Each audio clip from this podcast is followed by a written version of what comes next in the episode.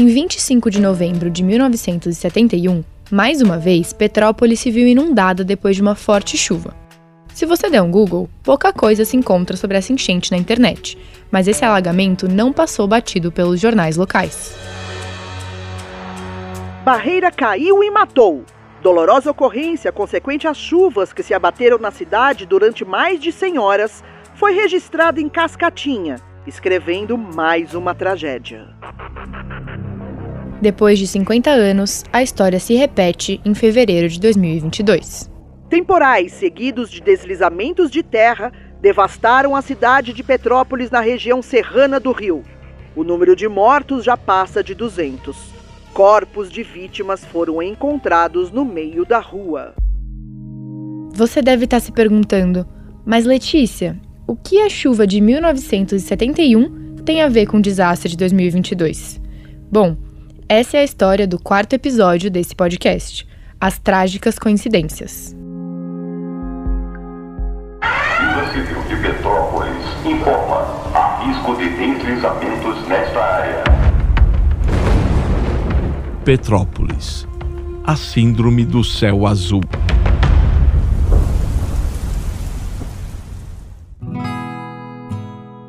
Em meados do século XX, uma família de agricultores do interior de Minas decidiu mudar de vida e viu em Petrópolis a esperança de dias melhores.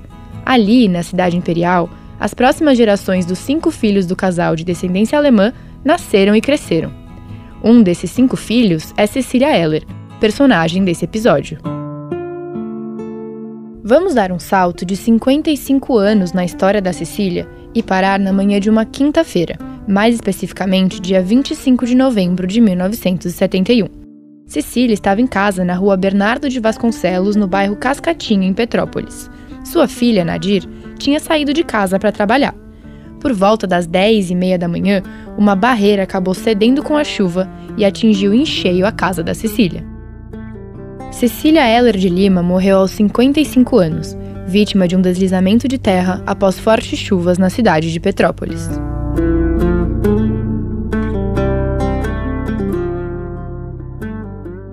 A minha mãe saiu de casa, minha mãe não estava em casa, saiu de casa para trabalhar e minha avó estava dormindo. E aí veio o, a barreira, uma, barre, uma barreirinha pequena, na verdade, assim, em termos de hoje, né? Na rua onde minha mãe mora hoje, onde minha avó morreu. Essa voz que você acabou de escutar é da neta da Cecília Heller, a Camila Fiorese, servidora pública que deixou Petrópolis há 21 anos mas vê na cidade um trauma difícil de esquecer. O tempo parece que vai rasgando mais ainda, né? Porque a saudade é um negócio é, que dói, né? Em 1971, não foi só a avó da Camila quem morreu por causa das tempestades. Esse foi um ano de muitas tragédias decorrentes das chuvas no país. Nove meses antes do deslizamento em Petrópolis, no dia 27 de fevereiro de 1971, a primeira página da Folha de São Paulo anunciou: Águas baixam em São Paulo. Drama no Rio de Janeiro. As chuvas que durante dois dias caíram no estado de São Paulo provocaram 22 mortes na capital, na região do ABC e na Baixada Santista. A Guanabara também sofreu com as chuvas Extraoficialmente, já se fala em 30 mortos. No estado do Rio de Janeiro, o número seria de 50.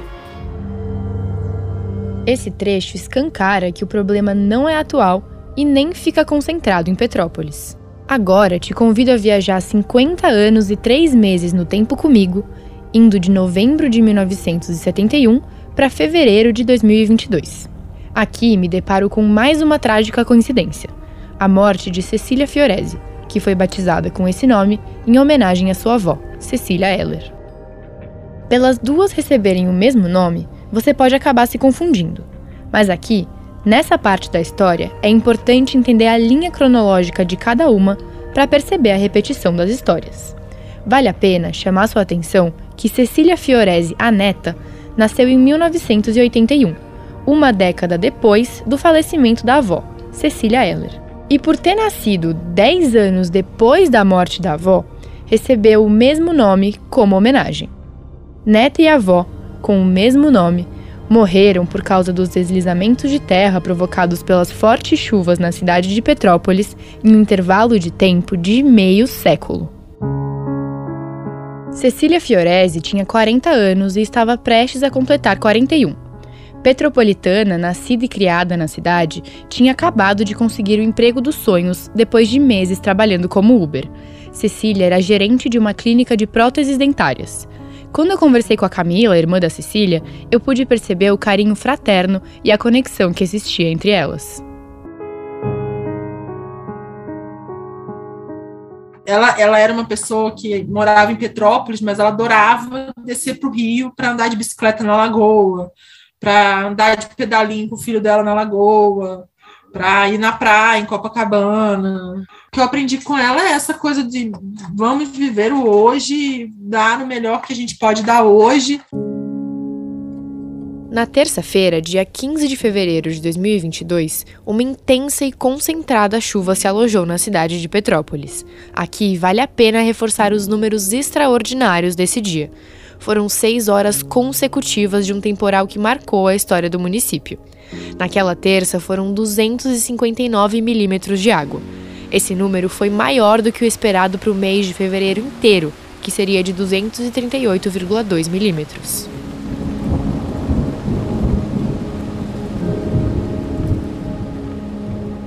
No final da tarde daquele dia 15 de fevereiro, por volta das 6h17, Cecília Fiorese avisa a família por WhatsApp.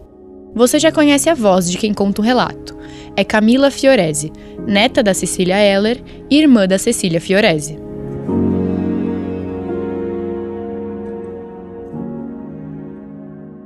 Ela mandou o vídeo que estava mostrando a enchente na frente da clínica dela, mas a, em vista do, dos vídeos de Petrópolis, assim, do que estava acontecendo em Petrópolis, não era oh, a enchente, sabe?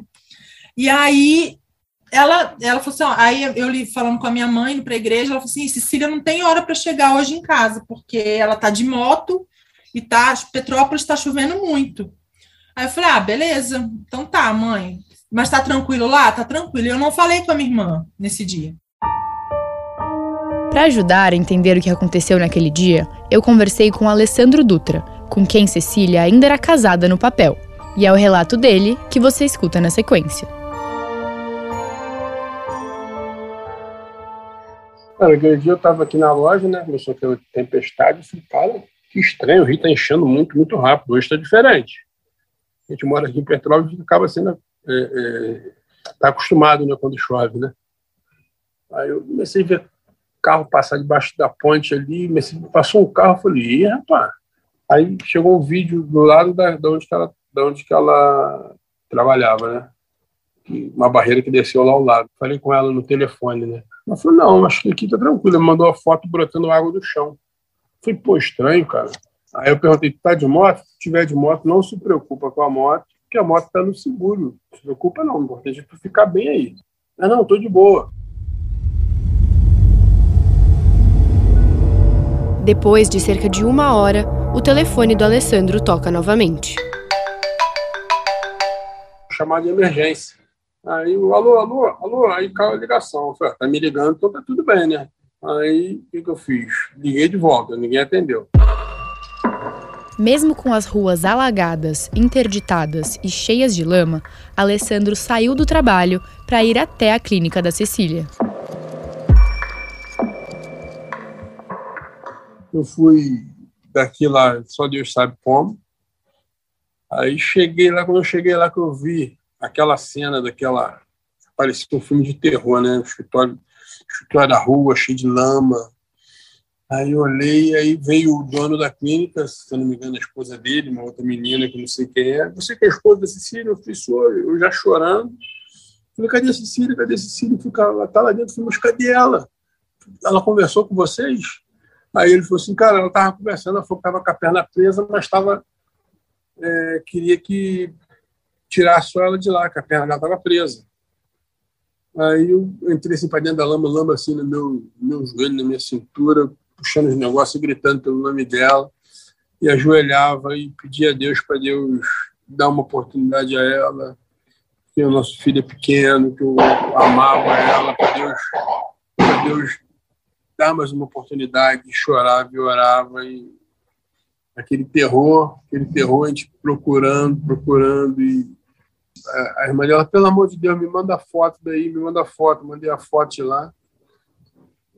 Ela já falou com a minha irmã, ela foi, Camila, só te peço para tu orar, cara, te peço para tu orar, porque não sei se não vão conseguir falar com a tua irmã, mas não, só ora, por favor, ora aí para Deus abençoar e dar, dar mais essa oportunidade a. Aí, quando foi por volta de 11 11, 11 e pouco, assim, aí o meu cunhado falou que tava lá, só que, tipo, a clínica tinha, tinha, tinha acabado a parte de trás, assim. Aí eu falei, não, cara, não, mas minha irmã é muito safa, minha, mãe, minha irmã é muito esperta, minha irmã tá perdida por aí, minha irmã tá um caos, isso aí tá um caos, claro que minha irmã tá perdida, ela deve ter corrido, deixou o celular cair, alguém pegou o celular, tá óbvio. E aí, por volta de 11h40, 11h50 da noite, ah, os donos da clínica estavam na frente da clínica e falou, falou com o Alessandro que, que a Cecília tinha falado que, tava, que ela estava bem e que ela só estava presa às pernas. Quando a família ficou sabendo que Cecília poderia ter se comunicado em meio aos escombros, uma chama de esperança se acendeu. Mas não foi bem isso que aconteceu.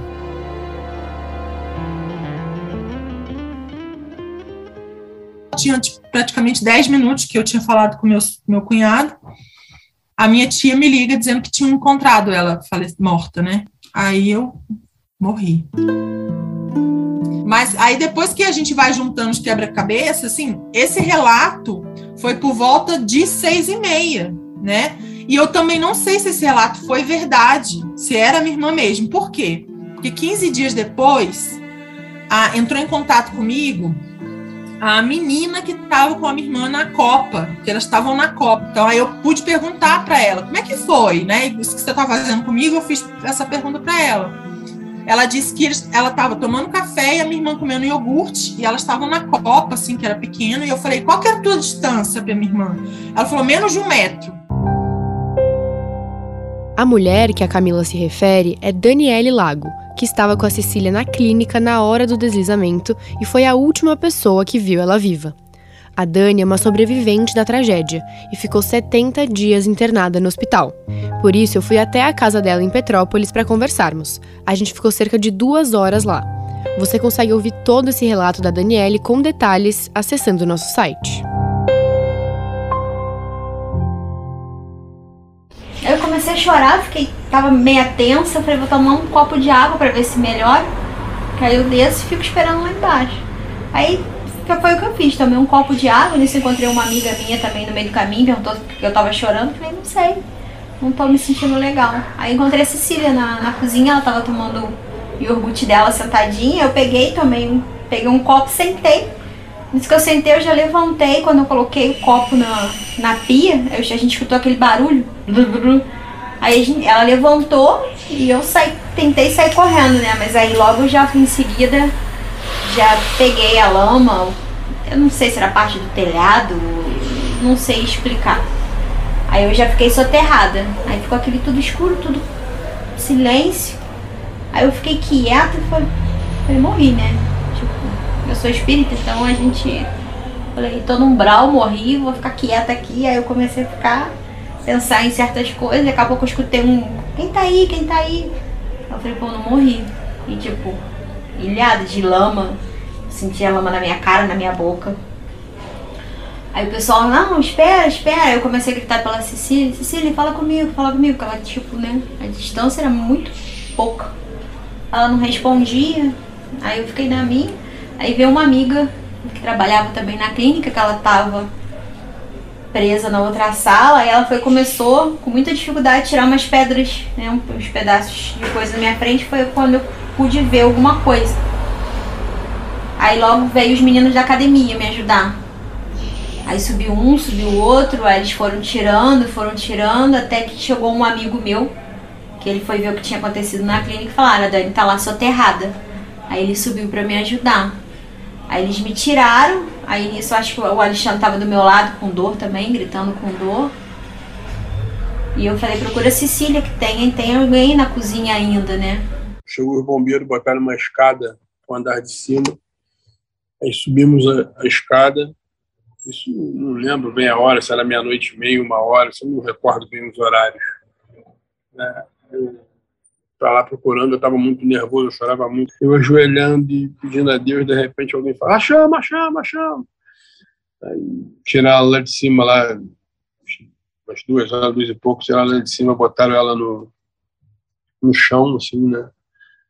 Aí, falei, meu Deus do céu, cara, por quê, né? Podia perguntar, só questionava o porquê, né? A gente não sabe o porquê, a gente questiona. Aí beijava ela e falava com ela que ela ficar tranquila, né, onde que ela quer que esteja, que eu ia cuidar do, do nosso filho, que eu ia fazer ele ser um grande homem. Aí tu vê ela assim, né, a pessoa que você tanto ama, tanto gosta, daquele jeito, no chão, suja de lama. É, não está sendo fácil, não. Assim como sua avó, Cecília Lima Fiorese morreu vítima de um deslizamento de terra após uma chuva torrencial na cidade de Petrópolis. Cecília tinha 40 anos e deixa um filho de 6.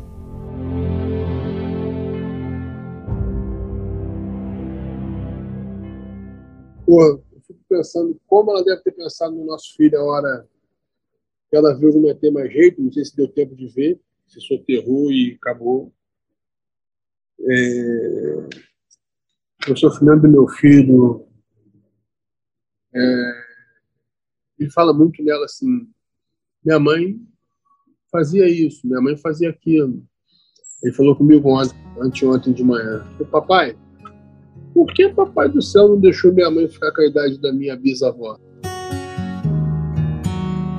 Para você entender a situação que a clínica ficou eu e a Duda Cambraia, produtora desse podcast, fomos até Petrópolis. Nossa primeira viagem foi no dia 30 de abril, 75 dias depois da tragédia do dia 15 de fevereiro.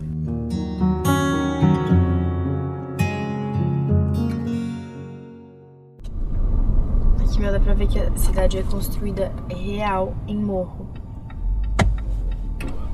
Tipo, tem a parte aqui que é reta e olhando aqui, ó, morro, morro, morro. É muito antiga, né? Tipo. Uhum. Olha aqui, olha aqui na frente quantos. Olha, olha o perigo, isso aí, que se cair.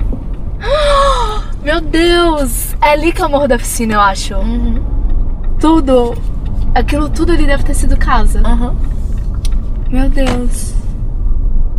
É muita terra. E mesmo que estando na reta, né? Cai tudo se vier. É, não, é, não é longe, não. Bom que parou de chover.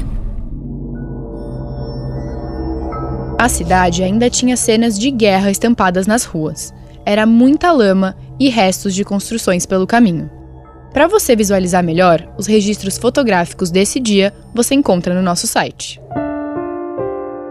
Durante os meses de produção desse podcast e as várias horas de conversa com as fontes desse episódio, me deparei com uma repetição de narrativas. A trágica coincidência também é percebida pela irmã e pelo ex-marido da Cecília.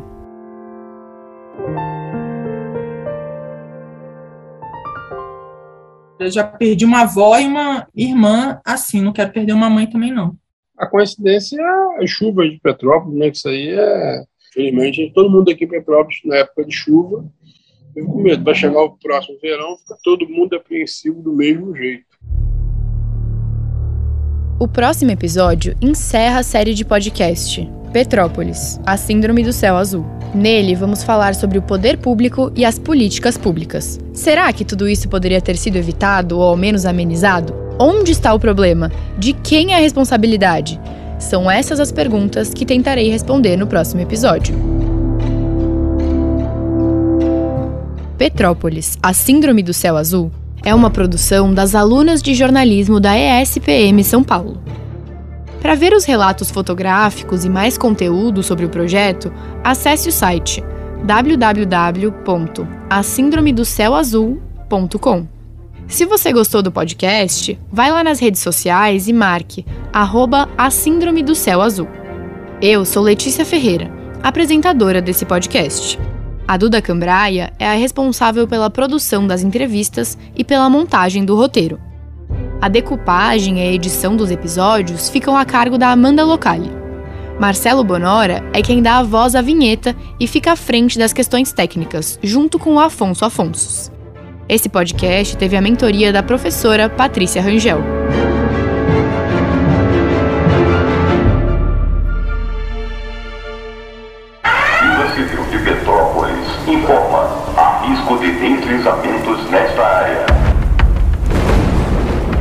Petrópolis. A síndrome do céu azul.